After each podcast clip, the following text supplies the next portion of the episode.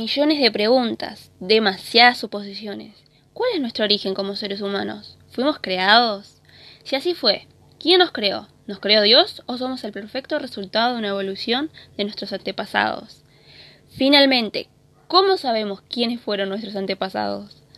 La antropología también se divide en tres enormes ramas. Recorramos cada una de ellas.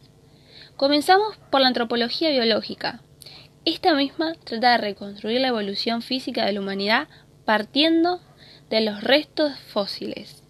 Continuamos con la cultura, la cual realiza una descripción y análisis de distintos pueblos, culturas del pasado y del presente utilizando características de la sociedad humana, relaciones familiares, del poder, costumbres y lenguaje.